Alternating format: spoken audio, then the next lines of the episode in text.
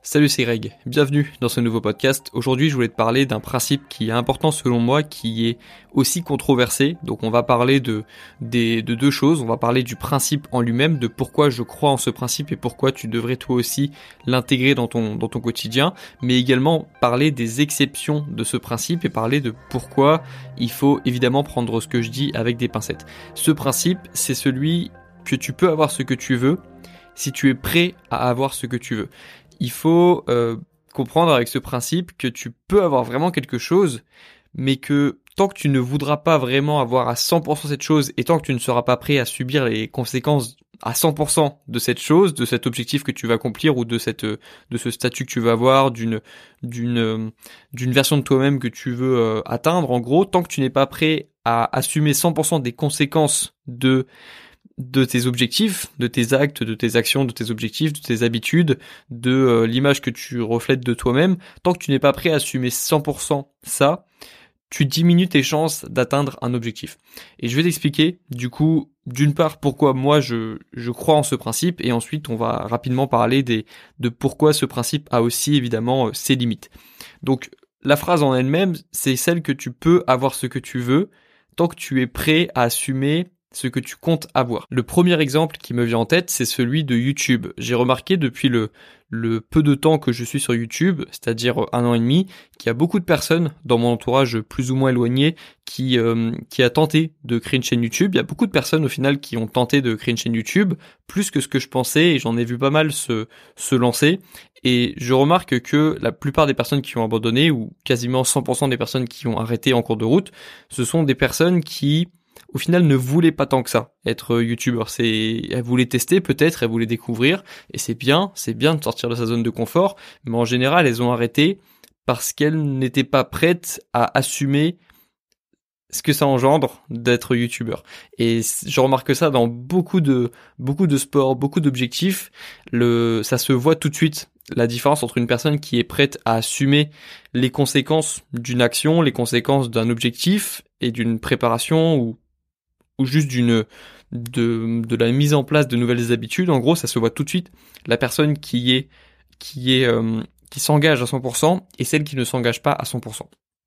Et ça, pour le pour savoir si on est engagé ou pas à 100%, il faut en général regarder les points négatifs de faire quelque chose, les points négatifs de commencer un nouveau sport, les points négatifs de comment de prendre une nouvelle habitude, les points négatifs d'agir d'une certaine façon et de regarder si on est ok avec ça. Et moi, je me rappelle que dès que je me suis lancé sur YouTube, j'ai commencé directement à regarder ce qu'il pourrait mal se passer si je me lançais sur YouTube, dans le sens où, comme je suis sur YouTube depuis que je suis petit, comme je, regarde YouTube depuis que je suis euh, adolescent, j'ai vu beaucoup de vidéos de YouTubeurs dire euh, que c'était compliqué parfois de, de faire des vidéos YouTube lorsqu'on n'a pas d'énergie, que c'était compliqué de gérer la critique, que c'était compliqué de s'imposer un rythme, que c'était compliqué de ne pas regarder trop les statistiques, etc. Et du coup, j'étais assez conscient de ça et j'étais prêt dès le début, dès la première vidéo, à assumer ça. Et je pense que ça m'a aidé parce que comme j'étais à 100% engagé, je savais que j'étais prêt à assumer ça pour quand même atteindre mon objectif de de devenir youtubeur en gros et ça peut se voir dans beaucoup d'autres sports et je remarque ça aussi dans d'autres sports en écoutant des interviews de professionnels de sportifs je remarque qu'il y a beaucoup de fois où où juste euh, j'ai entendu des sportifs dire que bah en fait euh, il fallait juste euh, avoir il fallait s'engager en fait à 100% le pouvoir de l'engagement. C'est vraiment euh, un point important et, je remarque que parmi les, personnes qui, réussissent je remarque qu'il y en a beaucoup quasiment toutes qui se sont engagées en fait. Juste s'engager et être prêt à assumer les bons côtés et les côtés plus négatifs. Et c'est là où c'est important de connaître justement ce qui peut mal se passer, de, de savoir, euh, de connaître les inconvénients de son métier, de ses habitudes, de, euh, de, de ses nouveaux objectifs, en fait, de ce qui peut euh, arriver de mal aussi. Et si on est ok avec ça, il n'y a pas grand chose qui peut nous stopper, qui peut nous stopper en réalité. Il faut pas s'engager à 100% dans tous nos projets, parce que si on s'engage à 100% partout, on s'engage à 100% nulle part. Je pense qu'il faut juste être capable de, pour certaines activités ciblées qui, qui nous plaisent à nous, par rapport à par rapport à la self awareness, par rapport au fait d'être conscient de ce qu'on aime, de dans quoi on est bon, je pense qu'il est bon de s'engager dans vraiment une chose à 100% et d'accepter du coup les avantages et les inconvénients d'une situation parce que peu importe la situation dans laquelle tu seras, il y aura toujours au moins un avantage et au moins un inconvénient. C'est vraiment un truc important. Aujourd'hui, j'ai moins de temps qu'il y a 4 ans, mais j'ai beaucoup plus de sens, beaucoup plus de, sens dans mes journées. Il y a 4 ans, j'avais plus de temps parce que je faisais moins de choses, mais j'avais beaucoup moins de sens. Et donc, je préfère ma situation d'aujourd'hui à celle d'il y a 4 ans, mais en même temps, il y avait des inconvénients dans, euh, il y a des inconvénients dans, dans ma situation actuelle que je n'avais pas avant, dans ma situation d'avant. La critique sur YouTube, je n'avais pas ça avant. Le hum, quoi d'autre bah, les, les inconvénients que peuvent euh, présenter le que peut présenter le fait de lancer une chaîne YouTube, je les avais pas avant mais pour rien au monde, je n'échangerai ma situation d'il y a 4 ans avec celle d'aujourd'hui. Donc peu importe la situation dans laquelle tu seras aujourd'hui, demain, dans 4 ans ou, ou dans plus de temps, tu auras toujours des nouveaux avantages et des nouveaux inconvénients. Mais si tu décides de t'engager à 100% pour quelque chose, tu le vivras beaucoup mieux. Ce sera beaucoup plus simple et surtout, et surtout, tu iras beaucoup plus loin. En fait, tu dois t'engager à 100% dans au moins quelque chose dans ta vie. C'est vraiment important et en plus, ça donne du sens à tes journées.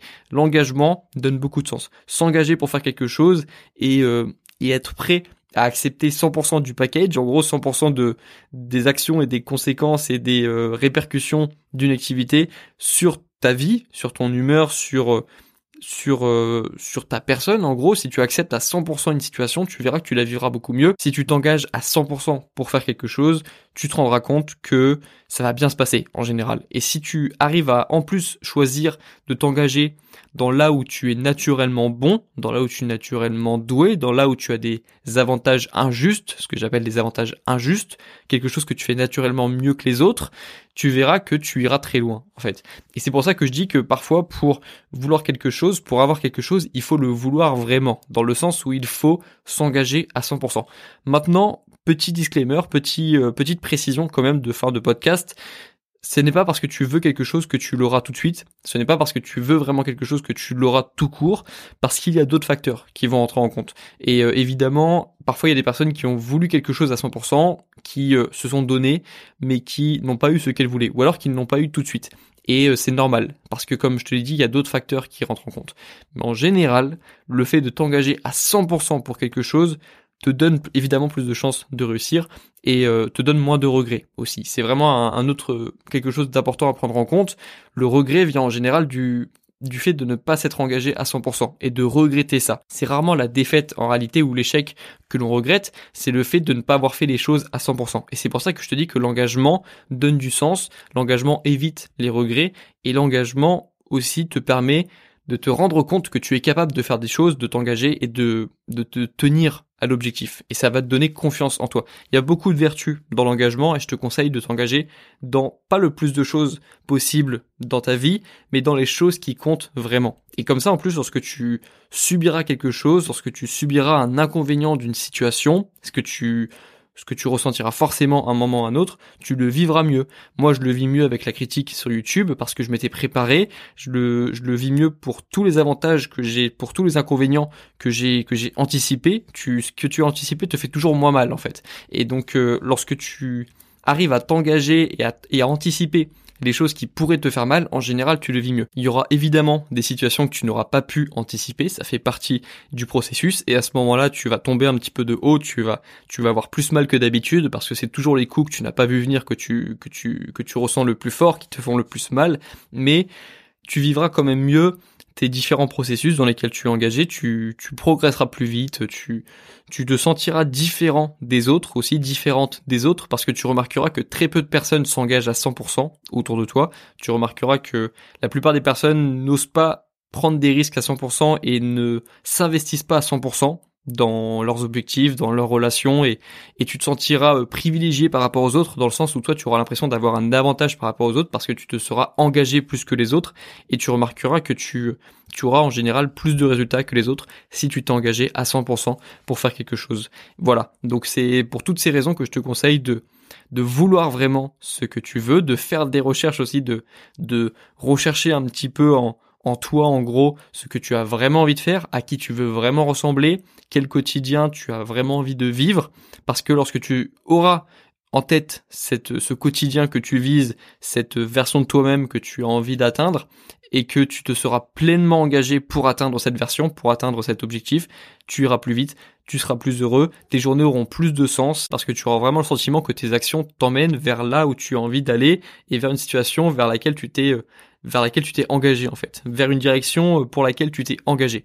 Et donc tu te sentiras beaucoup mieux. Ça c'était le pouvoir de l'engagement, c'était le pouvoir de vouloir vraiment quelque chose et d'anticiper aussi les inconvénients d'une situation, de pas être utopique, de pas penser que qu'il existe des situations parfaites dans lesquelles tu ne retrouves plus aucun inconvénient, plus aucun problème. Il y aura toujours des problèmes, simplement les problèmes vont évoluer en fonction des situations et en général les problèmes que tu as choisis te feront moins mal aussi. Les problèmes existeront toujours. Ce qu'on essaie de faire nous lorsqu'on veut reprendre du contrôle dans sa vie, c'est qu'on essaye de choisir ces problèmes ou alors d'en prendre la responsabilité parce que ça permet de mieux les vivre, mais les problèmes existeront toujours. Ce qui compte, c'est encore une fois l'engagement et c'est de vouloir vraiment ce qu'on veut et d'être sûr à 100% que l'on veut ce que l'on veut. Et lorsque on a réussi à faire ça, ce petit euh, ce petit processus mental dans lequel il faut rentrer. Après, tu peux foncer, tu as plus vraiment de limite, et puis euh, tu auras toujours des embûches, évidemment, mais tu auras plus de cette limite de est-ce que c'est vraiment ça que je veux?